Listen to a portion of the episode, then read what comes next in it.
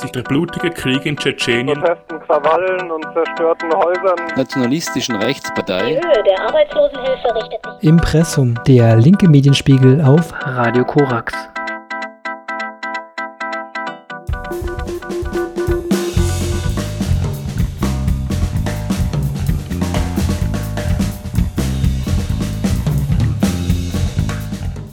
Medienspiegel im Juni geht es um die sogenannte Reform des gemeinsamen europäischen Asylsystems, die wir für so menschenrechtswidrig und der Genfer Flüchtlingskonvention widersprechend halten, dass wir sie genauer beleuchten wollen. Anschließend geht es um die Situation von Migrantinnen in Tunesien. Danach geht es um Nazi-Skandale in den Sicherheitsbehörden und wie auf diese reagiert werden sollte. Und abschließend um Solidarität mit der letzten Generation und um Windräder und Zugvögel.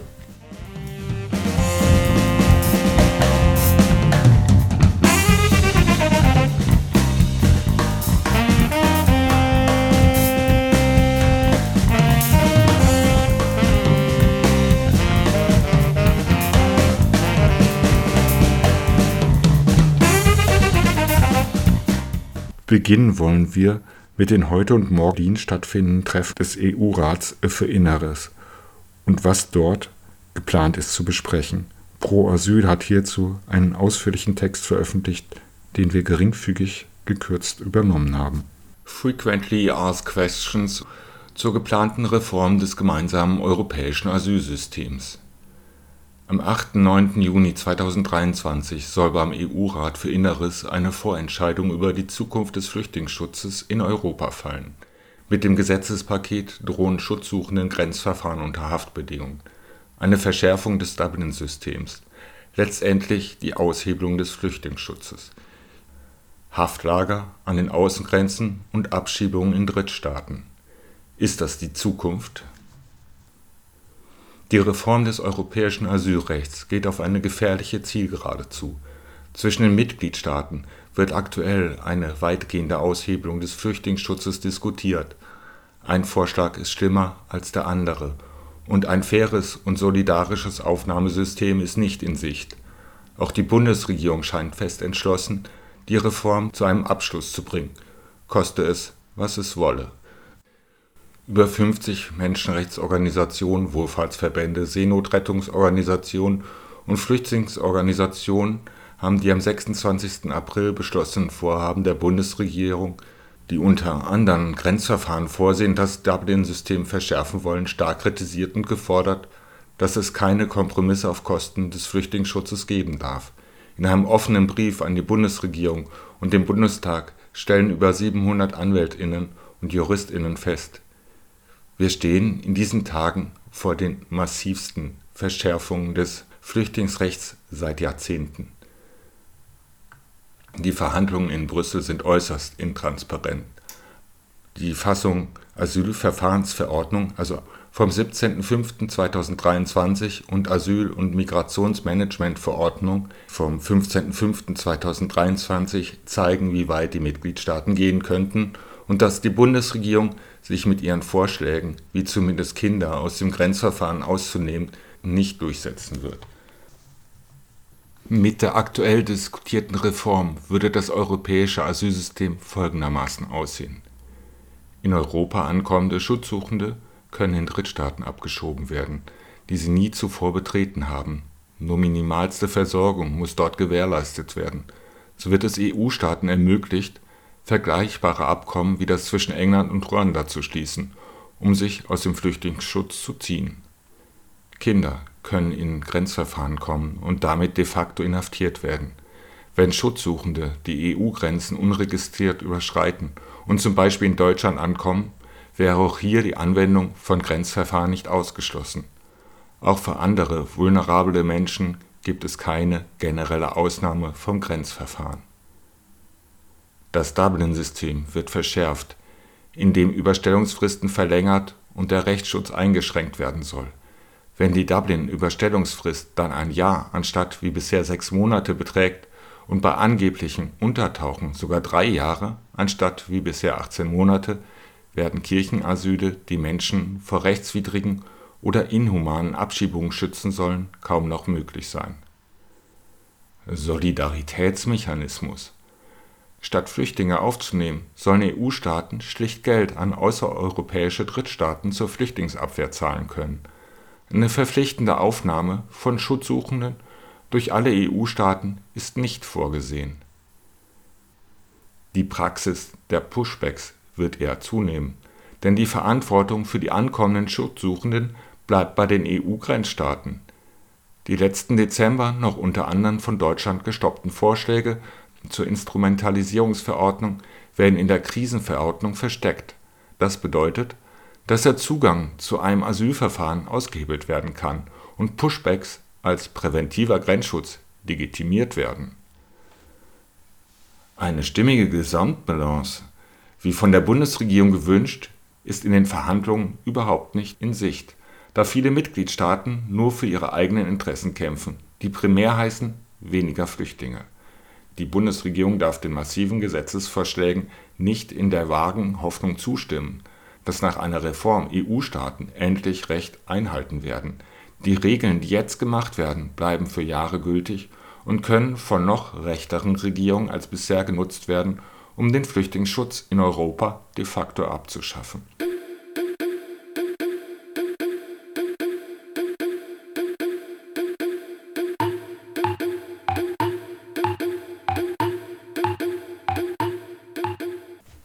Im Folgenden werden wir die wichtigsten Fragen beantworten.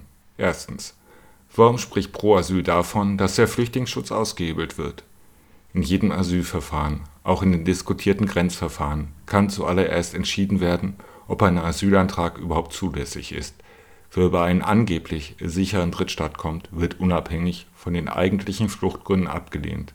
Mit der Reform soll diese Vorprüfung stark ausgebaut werden, denn weil die EU aktuell nicht von funktionierenden Demokratien mit guten Schutzsystemen umgeben ist, werden die Kriterien gesenkt, damit unsichere Staaten für sicher erklärt werden können. Besonders dramatisch ist eine solche Zulässigkeitsprüfung in den Grenzverfahren, da in diesen Klagemöglichkeiten eingeschränkt sind und rechtliche Unterstützung nicht ausreichend vorhanden sein wird.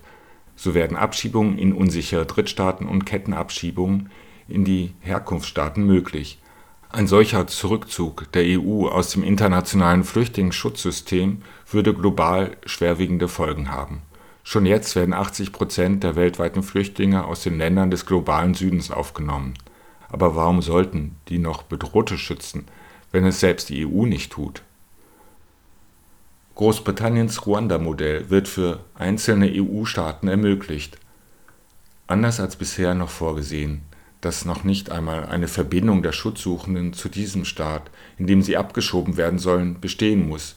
Mitgliedstaaten sollen selbst darüber entscheiden. Es ist also, anders als bisher, kein Gebietskontakt mehr nötig. Der Rat will Nationalstaaten so ermöglichen, sogenannte nationale Auslagerungsstrategien zu verfolgen. Die Gefahr droht zum Beispiel von den Regierungen in Dänemark, Österreich, Schweden und anderen Staaten Schon 2021 hat Dänemark ein entsprechendes Gesetz verabschiedet. Der UN-Flüchtlingskommissar Filippo Grandi kommentierte wie folgt: UNHCR wendet sich entschieden gegen Bestrebungen, die darauf abzielen, Asyl und internationale Schutzpflichtigen an andere Länder zu externalisieren oder auszulagern. Solche Bemühungen, sich der Verantwortung zu entziehen, widersprechen dem Text und dem Geist der Genfer Flüchtlingskonvention von 1951 sowie dem Globalen Pakt für Flüchtlinge, in dem sich die Länder darauf geeinigt haben, die Verantwortung für Flüchtlingsschutz gerechter zu teilen. Eine Woche vor der Ratssitzung der EU-Innenministerinnen hat auch der österreichische Innenminister Kahner eine solche Auslagerung von Asylverfahren nach dem UK-Ruanda-Modell offensiv in die Debatte eingebracht. Teilgebiete reichen aus was bedeutet das in der Praxis? Nun sollen generell Standards, wenn ein dritter Staat als sicher gilt, so aufgeweicht werden, dass angeblich sichere Teilgebiete ausreichen, um Menschen in das Land abzuschieben. Für Schutzsuchende ist die Gefahr groß, dass Staaten wie Griechenland oder Kroatien solche Optionen gnadenlos ausweiten und nutzen werden, um möglichst viele Menschen abzuschieben. Dann definiert zum Beispiel Griechenland, dass die kurdischen Gebiete im Irak sicher sind und kann dorthin abschieben. Selbst die Genfer Flüchtlingskonvention muss nicht mehr gelten. Die künftig verlangten minimalen Standards sind auch weit davon entfernt, einen mit der Genfer Flüchtlingskonvention vergleichbaren Schutz zu gewährleisten.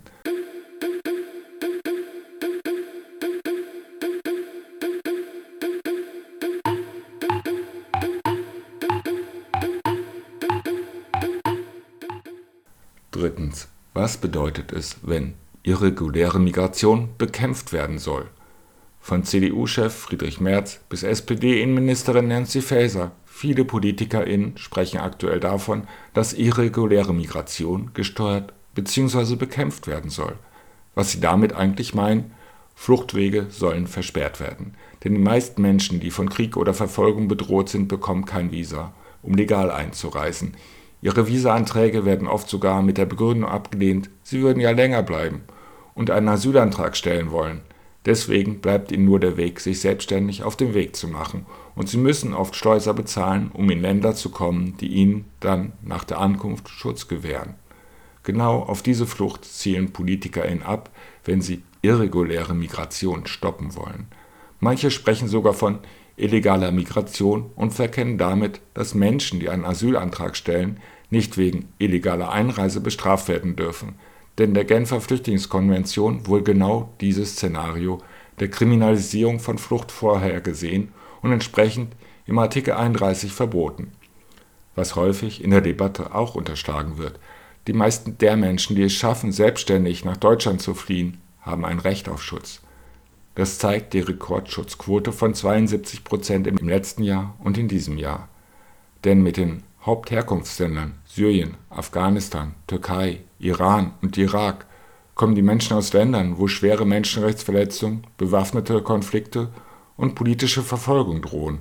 Ist also essentiell, dass ihnen die Flucht nicht weiter versperrt wird. Das würde die Flucht eh nicht stoppen, sondern nur noch gefährlicher und lebensbedrohlicher machen.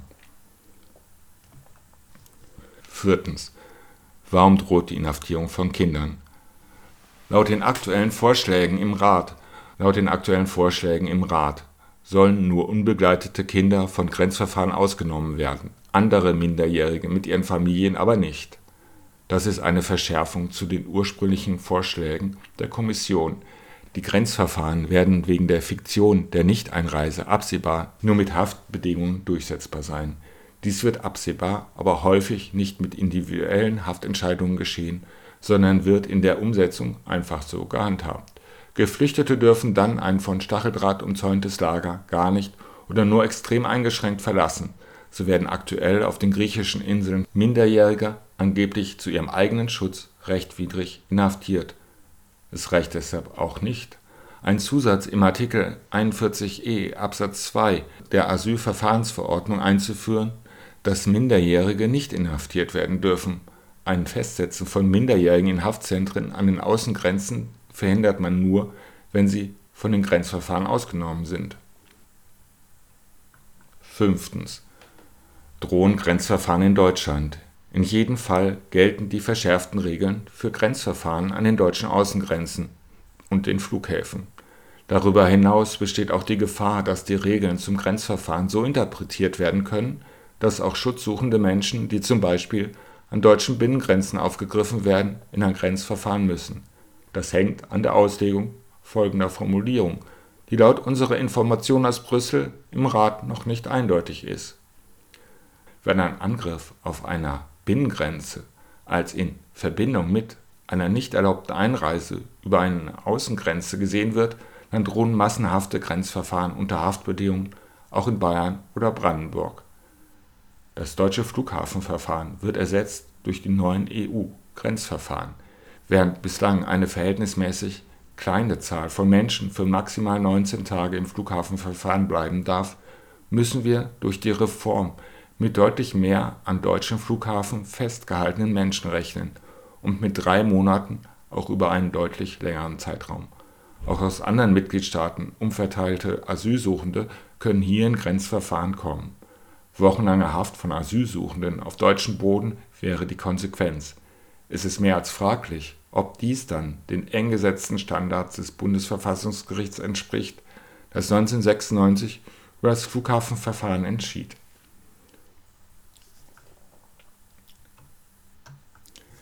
Sechstens. Warum kommt es zu einer Weiterführung oder Zunahme von Pushbacks?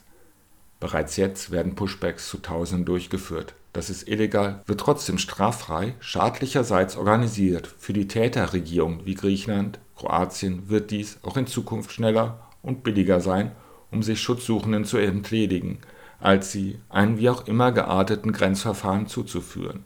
Denn in Grenzverfahren müssen minimale Rechtsstandards gewährleistet sein, die mit einem erheblichen logistischen und finanziellen Aufwand einhergehen. Insbesondere ist nicht in Aussicht, dass es einen verlässlichen Solidaritätsmechanismus geben wird, der die Außengrenzstaaten wirksam entlasten wird. Entsprechend werden sie sich über Pushbacks selbst entlasten.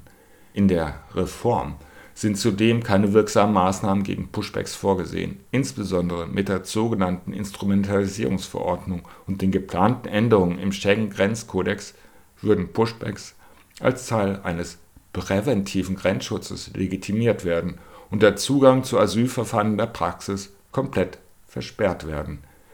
Die Vorschläge zur Instrumentalisierungsverordnung, deren Abstimmung im Dezember 2022 scheiterte, werden absehbar in die sogenannte Krisenverordnung aufgenommen werden. Siebtens. Warum bleibt das neue System unsolidarisch? Obwohl das Dublin-System nach einhelliger Meinung gescheitert ist, wird weiterhin an dessen Grundprinzipien der Verantwortung des Ersteinreisestaates festgehalten. Durch die neuen verpflichtenden Grenzverfahren werden Aufwand und Verantwortung für die Außengrenzenstaaten sogar absehbar höher als bisher. Eine vergleichbare Entlastung von ihnen durch die Umverteilung von Geflüchteten ist nicht ernsthaft in der Diskussion. Nach jetzigem Stand ist es nicht geplant, dass andere EU-Staaten von den EU-Grenzstaaten Schutzsuchende übernehmen müssen es gibt keinen festen Verteilungsschlüssel, stattdessen die Möglichkeit, Solidarität durch Geldzahlungen auch an Drittstaaten zu leisten. Dies bedeutet, dass unwillige Staaten sich weiterhin weigern werden, Schutzsuchende aufzunehmen und die Außengrenzstaaten aufgrund des Fortbestandes des Dublin-Systems weiter für die Einreisenden zuständig bleiben. Ungarn kann so die libysche Küstenwache bezahlen, anstatt sich an einer Flüchtlingsaufnahme zu beteiligen. Warum droht eine Verschärfung des Dublin-Systems und das weitgehende Aus für Kirchenasyl? Die neue Asyl- und Migrationsmanagement-Verordnung sieht letztlich ein sogar verschärftes Dublin-System vor. Insbesondere Deutschland setzt sich dafür ein, dass die Dublin-Überstellungsfristen, während derer zum Beispiel Deutschland Zeit hat, an asylsuchenden Menschen nach Italien zu bringen und nicht das Asylverfahren inhaltlich prüft, von sechs Monaten auf zwölf Monate verdoppelt werden soll. Das Dublin-System wird zusätzlich verschärft, indem auch unbegleitete Kinder rücküberstellt werden sollen und der Rechtsschutz eingeschränkt wird. 9. Was ist der Zeitplan und wie geht es jetzt weiter?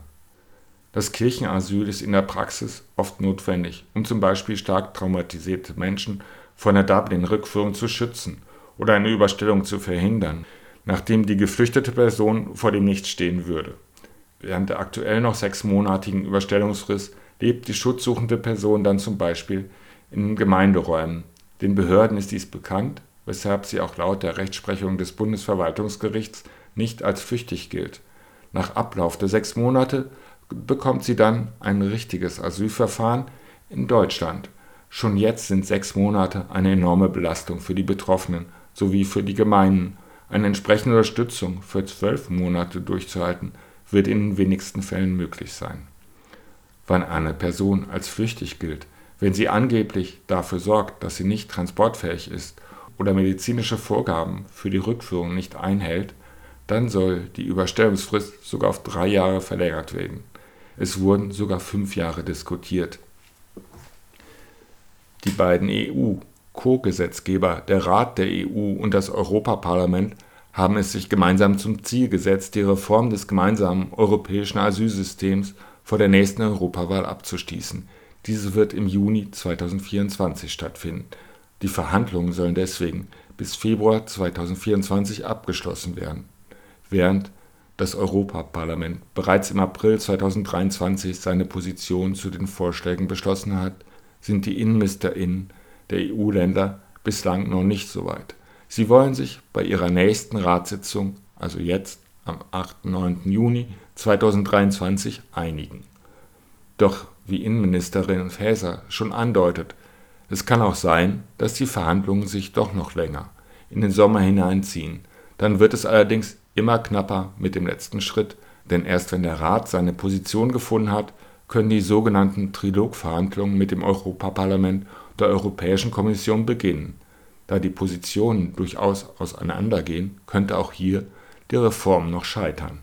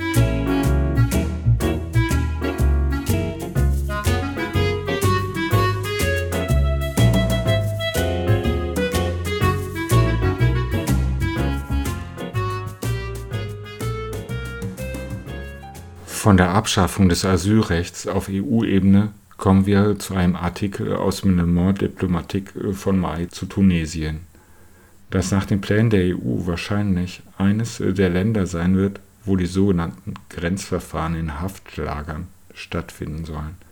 Aber betrachten wir die Situation für Migrantinnen dort jetzt. Unerwünscht in Tunesien.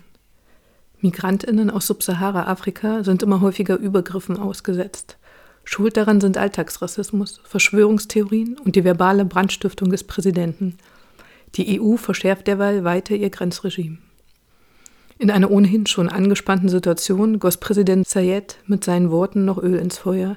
Nach einer Beratung des Nationalen Sicherheitsrats über Notfallmaßnahmen zur Eindämmung der Präsenz einer großen Zahl illegaler Migrantinnen aus Subsahara-Afrika veröffentlichte das Präsidialamt am 21. Februar auf seiner Facebook-Seite eine Mitteilung, in der eine tunesische Version des Verschwörungsmythos vom großen Austausch präsentiert wurde.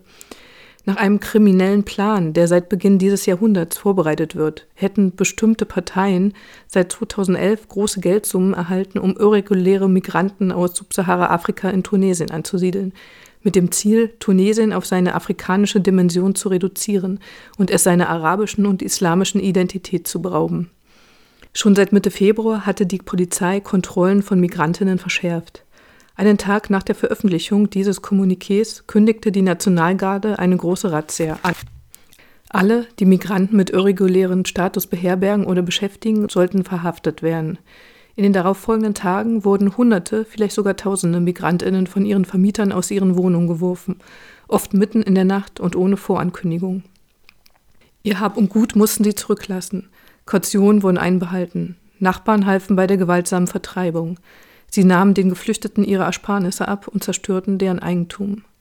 Aus Angst vor weiteren Übergriffen und Verhaftungen trauten sich tausende Migrantinnen aus Subsahara-Afrika wochenlang nicht mehr auf die Straße und waren völlig auf die Solidarität tunesischer Hilfsorganisationen angewiesen. Die Botschaften von Guinea, Senegal, Mali und Côte d'Ivoire organisierten Sonderflüge für heimkehrwillige Landsleute. Nachdem der Generalsekretär der Afrikanischen Union, Moussa Faki Mahamat, Saids Äußerungen verurteilt hatte, versuchte dieser zu beschwichtigen. Er habe mit seinen Aussagen nur auf irreguläre Migranten gezielt, denn die seien die ersten Opfer der Ausbeutung durch lokale Arbeitgeber und Schlepper. Seine Äußerungen seien bewusst falsch interpretiert worden, um ihm zu schaden, sagte Said.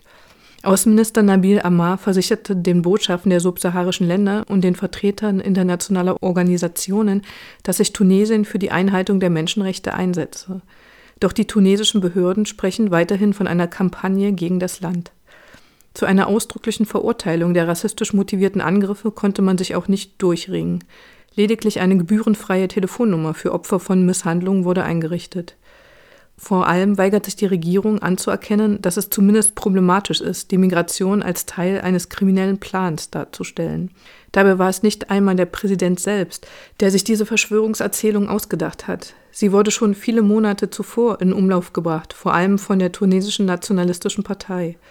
Diese 2008 gegründete Kleinstpartei pflegt eine lupenreine faschistische Rhetorik. Sie verbreitet Hass auf die Demokratie und verherrlicht Gewalt gegen politische Gegner.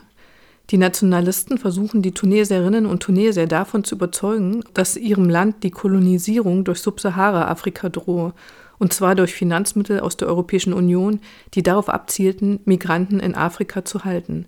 Menschenrechtsorganisationen wirft die Gruppierung vor, sie würden der tunesischen Regierung eine migrantenfreundliche Politik aufzwingen. Dank einer wachsenden Anhängerschaft, vor allem in den sozialen Medien, brachen die Nationalisten eine Debatte über die angeblich 700.000 Migranten aus Subsahara-Afrika vom Zaun, die sich in Tunesien aufhielten. Die Zahl ist absurd übertrieben. Laut dem Nationalen Statistikinstitut soll diese Personengruppe zwischen 2010 und 2021 von gerade einmal 7.000 auf heute 21.000 angewachsen sein. Selbst die Zahlen der Hauptabteilung Wirtschaftliche und Soziale Angelegenheiten der Vereinten Nationen UNDESA, die für das Jahr 2019 mit 57.000 subsaharischen Geflüchteten in Tunesien gerechnet haben, liegen weit unter den behaupteten 700.000.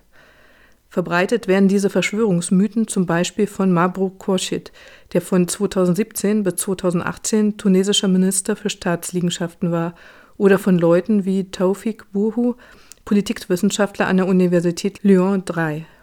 Khurshid behauptete am 2. Januar in einem tunesischen Radiosender, dass Afrikaner extra nach Tunesien gebracht würden, damit sie heiraten und die Morphologie des tunesischen Volks verändern.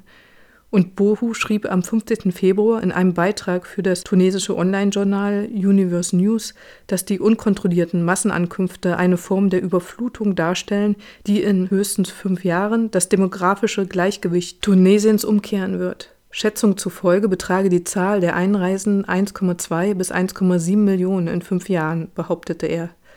Ihre Behauptung untermauert die tunesische nationalistische Partei mit alten Videos, in dem umstrittene Anhänger des Afrozentrismus behaupten, Afrika sei schon immer schwarz gewesen und fordern, die Maghrebiner sollten zurück nach Saudi-Arabien, wo sie herkommen. Solche Sprüche, die auf einer fragwürdigen Interpretation des senegalesischen Ägyptologen Cheikh Anta Diop basieren, sind in Wahrheit lediglich ein Randgruppenphänomen und meistens eine Reaktion auf den in den maghrebinischen Staaten erfahrenen Rassismus. Gängige Beleidigungen sind etwa Usif, Sklavediener oder Kalush, was so etwas wie dunkelhäutig heißt, aber negativ besetzt ist und etwa mit dem N-Wort vergleichbar ist. Spukattacken und Steinwürfe auf Schwarze sind keine Seltenheit. Auch schwere Straftaten werden oft nicht verfolgt, wenn die Opfer Schwarze sind. Die Polizei hat mich weggeschickt und meinte, das sei ja wohl ziemlich dreist von mir, Tunesier anzeigen zu wollen, erzählte uns das Opfer einer Gruppenvergewaltigung. Dabei steht Rassismus seit 2018 in Tunesien unter Strafe. Doch es braucht mehr als ein paar Paragraphen, um die Einstellung der Menschen zu verändern. Vor allem, wenn sich gerade der Staatspräsident selbst die obskure Ideologie von Gruppierungen wie den tunesischen Nationalisten zu eigen macht. Damit bekommen die Verschwörungserzählungen zur Migration einen quasi offiziellen Status.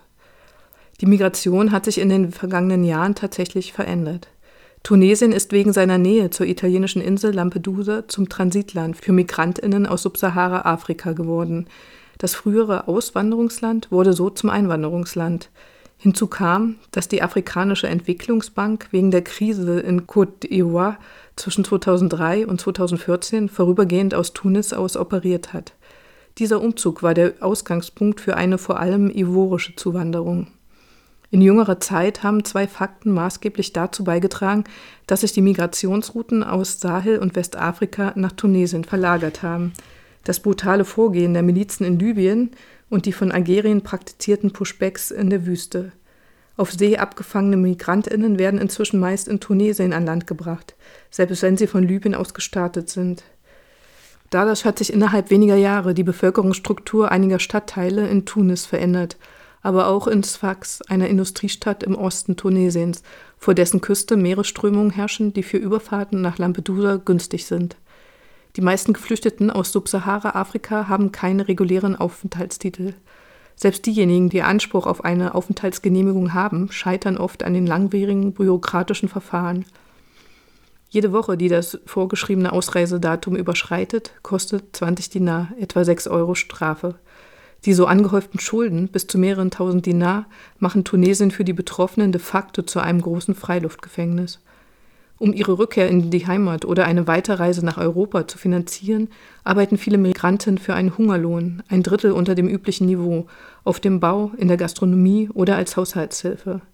Nicht wenige bestreiten ihren Lebensunterhalt mit Prostitution und Drogenhandel. Ihr Hauptziel bleibt es, auf die andere Seite des Mittelmeers zu gelangen.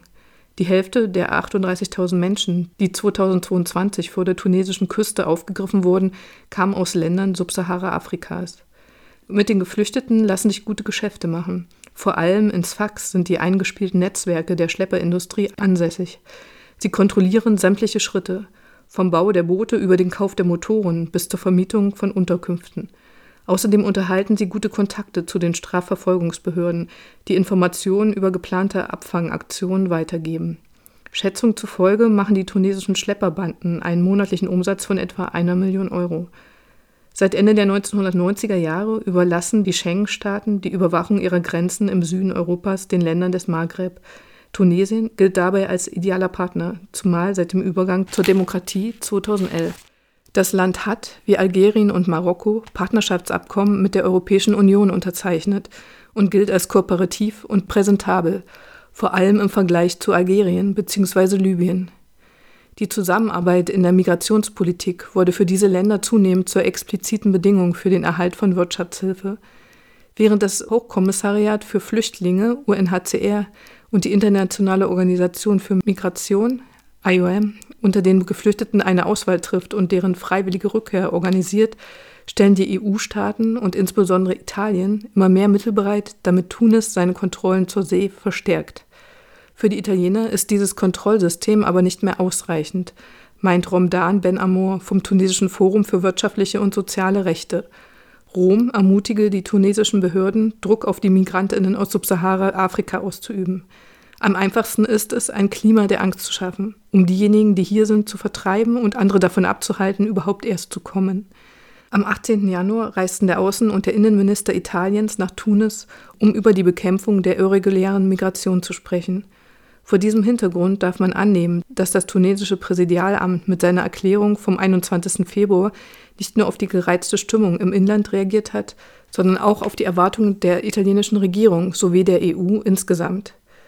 Weil Tunesien kurz vor der Zahlungsunfähigkeit steht, hat die rechte Regierung von Giorgia Meloni zugesagt, sich bei den internationalen Geldgebern für das Land einzusetzen. Eine schwierige Aufgabe. Seit Monaten verhandelt Tunis mit dem Internationalen Währungsfonds IWF über ein Vierjahresdarlehen in Höhe von 1,9 Milliarden US-Dollar, dessen Auszahlung der IWF von der Umsetzung bestimmter Sparmaßnahmen abhängig macht. Am 6. April erklärte Präsident Sayed, die gestellten Bedingungen seien Anordnungen aus dem Ausland, die nur zu noch mehr Armut führen. Derweil bemüht sich die tunesische Diplomatie wegen Sayeds Ausfällen um Schadensbegrenzung. Am 5. März kündigte die Regierung ein Maßnahmenpaket an. Die Anträge von Migrantinnen mit Anspruch auf eine Aufenthaltsgenehmigung, das gilt insbesondere für Studierende, sollen schneller bearbeitet und die Strafen bei verspäteter Ausreise gelockert werden. Am grundsätzlichen Ziel, potenzielle Migranten aus Tunesien fernzuhalten, ändert sich nichts. Präsident Zayeds gefährliche Provokation verhindern nicht zuletzt, dass sich Tunesien mit den Realitäten der Migration auseinandersetzt und sich aus dem Dilemma zwischen Sicherheitsbedürfnis und moralischer Verpflichtung lösen kann. Denn das wäre die Voraussetzung für eine unabhängige, mit allen Staaten Afrikas abgestimmte, gute und vernünftige Migrationspolitik.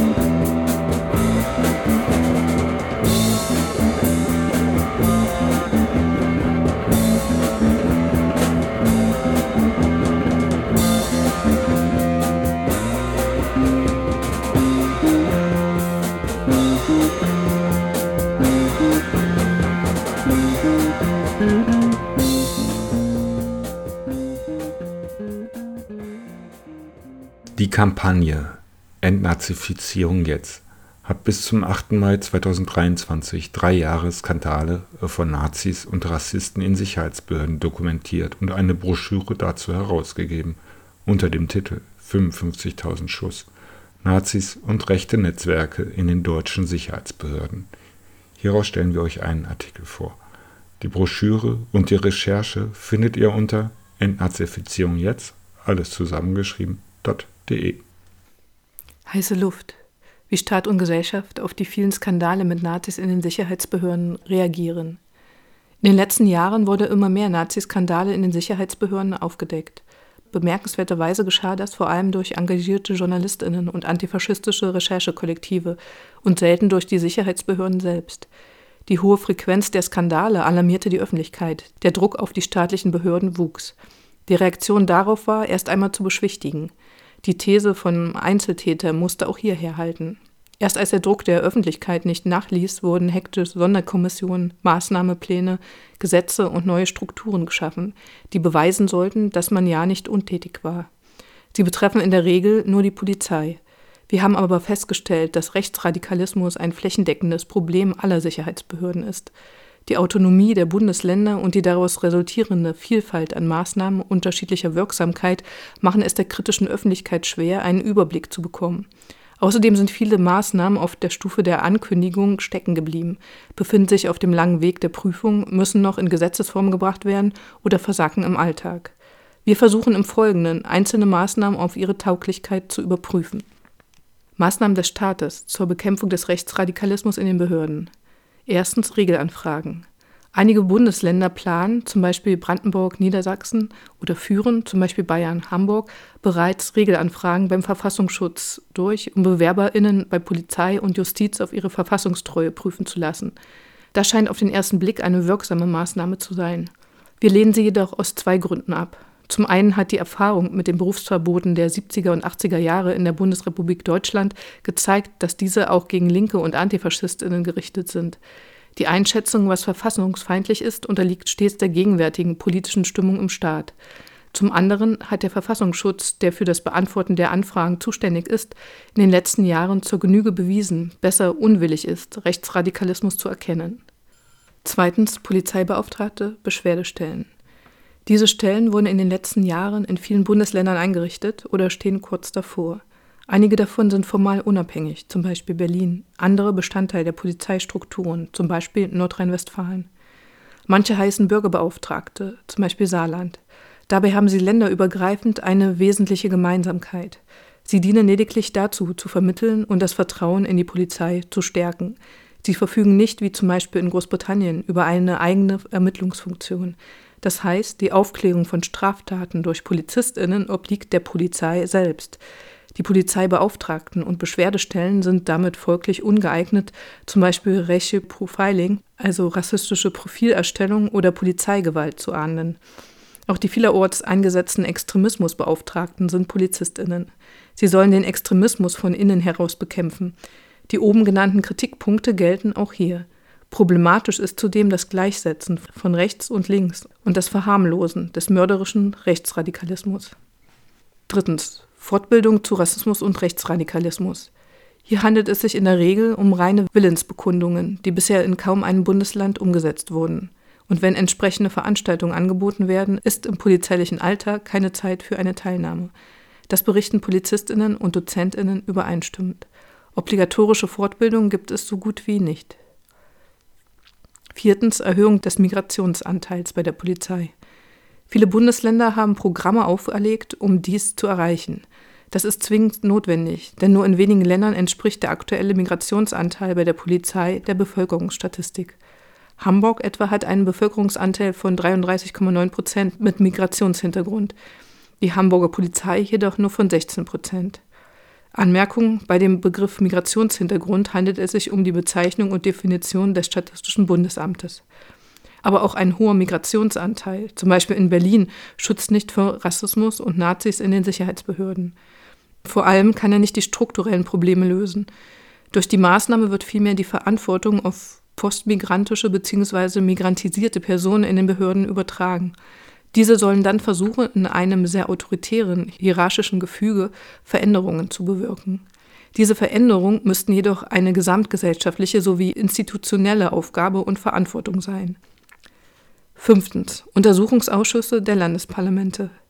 Sie sind an sich eine gute Möglichkeit, Versagen oder Skandale in den Sicherheitsbehörden aufzuarbeiten. Ist die juristische Aufarbeitung gescheitert, sind die Untersuchungsausschüsse oft die letzte Hoffnung auf Aufklärung.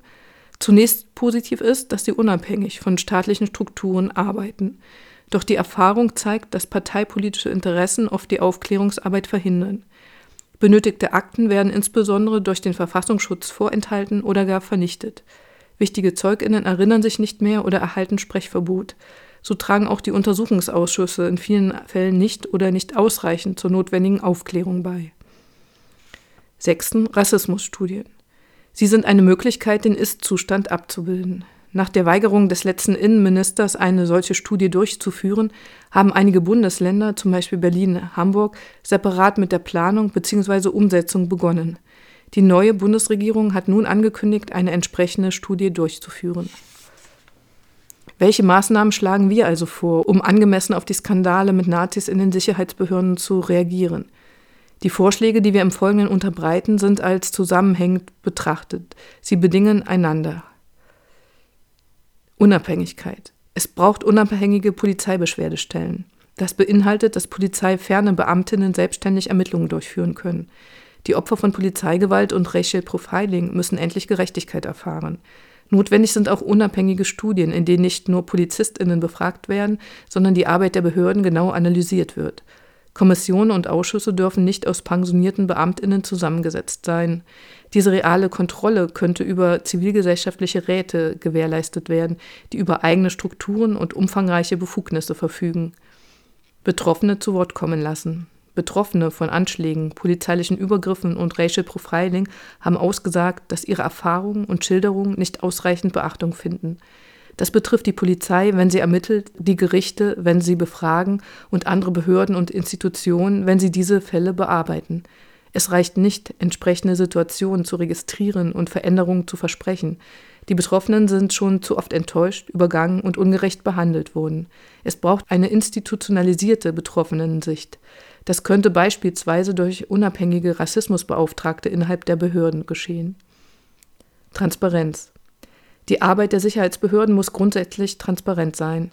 Solche unglaublichen Vorgänge wie das versehentliche Schreddern von Akten durch den Verfassungsschutz oder das vom Parlament entschiedene unter Verschlusshalten von Akten für Jahre müssen verhindert werden. Zur Transparenz gehören aber auch eine Auskunftspflicht, die Zugänglichkeit von Archiven und eine Rechenschaftspflicht für die Behörden. Entmachtung.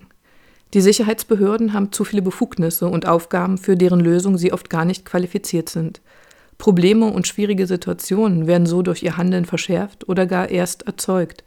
Deutlich wird das an den zahlreichen Toten bei Polizeieinsätzen der letzten Monate und am unqualifizierten gewaltvollen Umgang mit Drogenabhängigen, Obdachlosen und psychisch Erkrankten.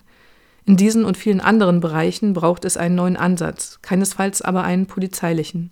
Auch die Inlandsgeheimdienste haben seit ihrer Gründung immer wieder auf dramatische Weise bewiesen, dass sie nicht willens und in der Lage sind, die Gesellschaft zu informieren und zu schützen. Ersetzt werden könnten sie durch öffentlich-rechtliche wissenschaftliche Institute, die reaktionäre Bewegungen im Inland analysieren und darüber informieren. Eine Maßnahme wäre also, die Aufgaben der Sicherheitsbehörden schrittweise an die Gesellschaft zu übergeben. Struktur, Korpskreis und rechte Kontinuität deutscher Sicherheitsbehörden lassen sich nicht anders auflösen. Denn es ist an der Zeit für Veränderung. Nicht nur müssen alle bisherigen Skandale lückenlos aufgeklärt und geahndet werden, vor allem müssen weitere Fälle verhindert werden. Gewalt, rassistisches und sexistisches Vorgehen, rechte Netzwerke, all das muss ein Ende finden. Dafür müssen die Sicherheitsbehörden, wie sie heute existieren, nicht als Lösung, sondern als grundlegender Teil des Problems erkannt werden. Für die notwendige Veränderung braucht es den gesellschaftlichen und politischen Willen und endlich auch angemessene, konsequente Maßnahmen und Strukturen.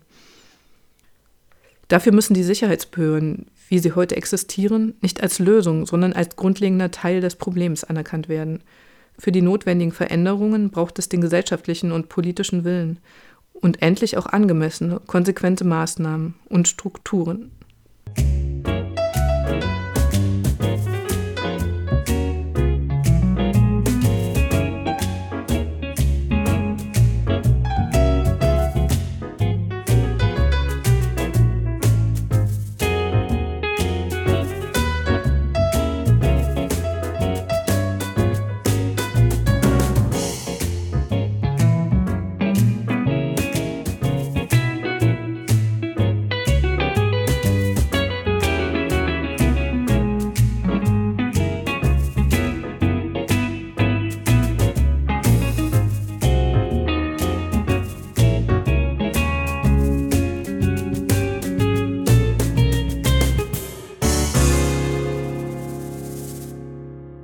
Von den Unsicherheitsbehörden kommen wir zu einem Meinungsartikel aus äh, der Analyse und Kritik vom 16. Mai 2023. Solidarität mit der letzten Generation.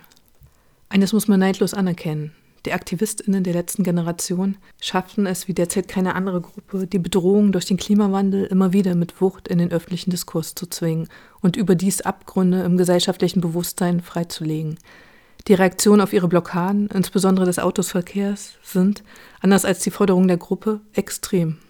Seit Ende April lässt sich das nahezu täglich in Berlin beobachten, wo die letzte Generation ihre etwa 1000 Aktivistinnen aus der ganzen Bundesrepublik zusammengezogen hat, um die Stadt lahmzulegen.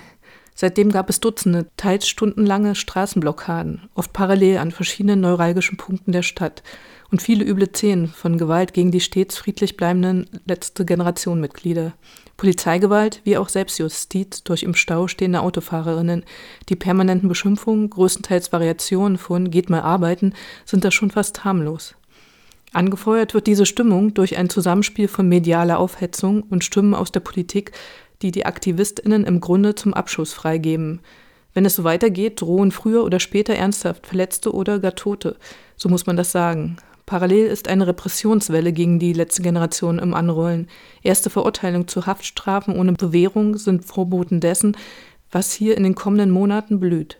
In Berlin soll derweil die zulässige Präventivhaftzeit verlängert werden.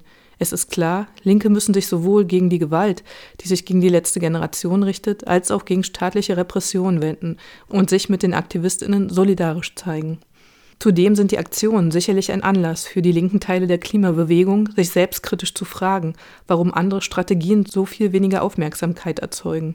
Der gemeinsame Streik von Verdi und Fridays for Future im März etwa war strategisch ein enorm wichtiger Schritt. Für ein solches Zusammenkommen haben Linke sich jahrelang eingesetzt. Die meisten aber haben inzwischen schon wieder vergessen, dass dieser Streik überhaupt stattgefunden hat. Dafür sind alle Augen auf die letzte Generation gerichtet. Und das gibt ihnen nun einmal recht. Ihre Strategie des friedlichen Störens von Verkehr und Alltag soll ja genau darauf maximale Irritation hinauslaufen. Dass das bislang funktioniert, kann als bewiesen gelten. Die Frage ist nur, bis wohin diese Strategie trägt. Bis ins Verkehrsministerium zu einem Gespräch mit Volker Wissing hat es die letzte Generation schon gebracht. Gut möglich, dass es zu weiteren Dialogen mit der Politik kommt.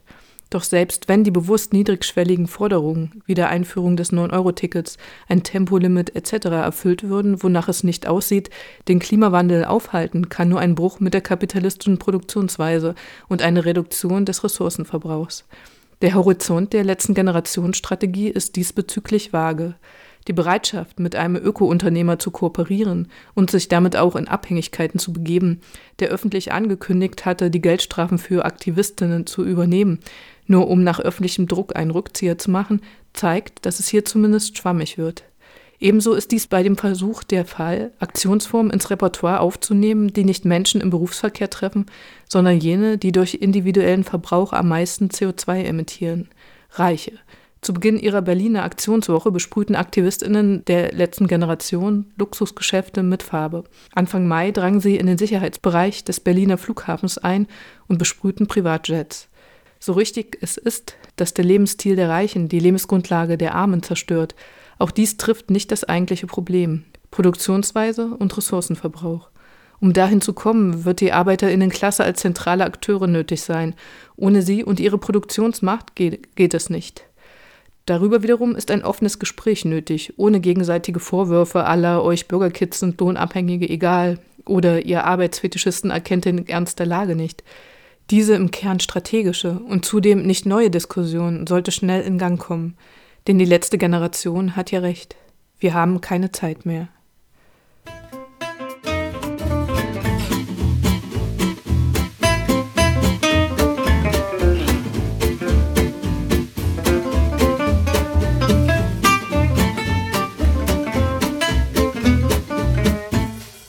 In unserem letzten Artikel geht es um Windräder und Zugvögel. Der Artikel ist aus dem Neuen Deutschland vom 17. Mai. Es waren nur zwei Windparks und sie wurden nur für vier Stunden abgeschaltet, am Sonnabend, den 13. Mai, vor der niederländischen Küste. Aber niemand hat sich dafür irgendwo festgeklebt. Millionen von Zugvögeln könnte ein sicherer Durchzug gewährt worden sein. Die Voraussetzungen hatte ein Doktorand der Uni Amsterdam mit einem Modell geschaffen. Und das war nur ein Anfang. Mehr Windkraft, mehr Aufmerksamkeit für das Ökosystem, sagen die Niederländer regierungsamtlich. Im Frühjahr und Herbst sollen die Abschaltungen jetzt je nach Wetterdaten und Vogelzug möglich sein, wenn sie nötig sind. Es klingt wie ein Märchen, inspiriert von der wundersamen Reise von Nils Holgersson. Der war eigentlich ein bisschen böse, aber er hat von den Gänsen was gelernt. Ganz ohne Chat-GBT könnten auch Menschen, die mit beiden Füßen auf der Erde stehen, erkennen, dass Kompromisse durchaus möglich sind. Der intellektuelle Aufwand ist vermutlich geringer als die Überwindung, einer solchen Maßnahme zuzustimmen und sie durchzusetzen. Der Ruf der Zugvögel ist die Belohnung.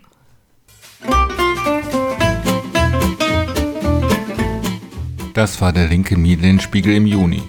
Alles weitere findet ihr online unter medienspiegel.blackblocks.org. Und tschüss.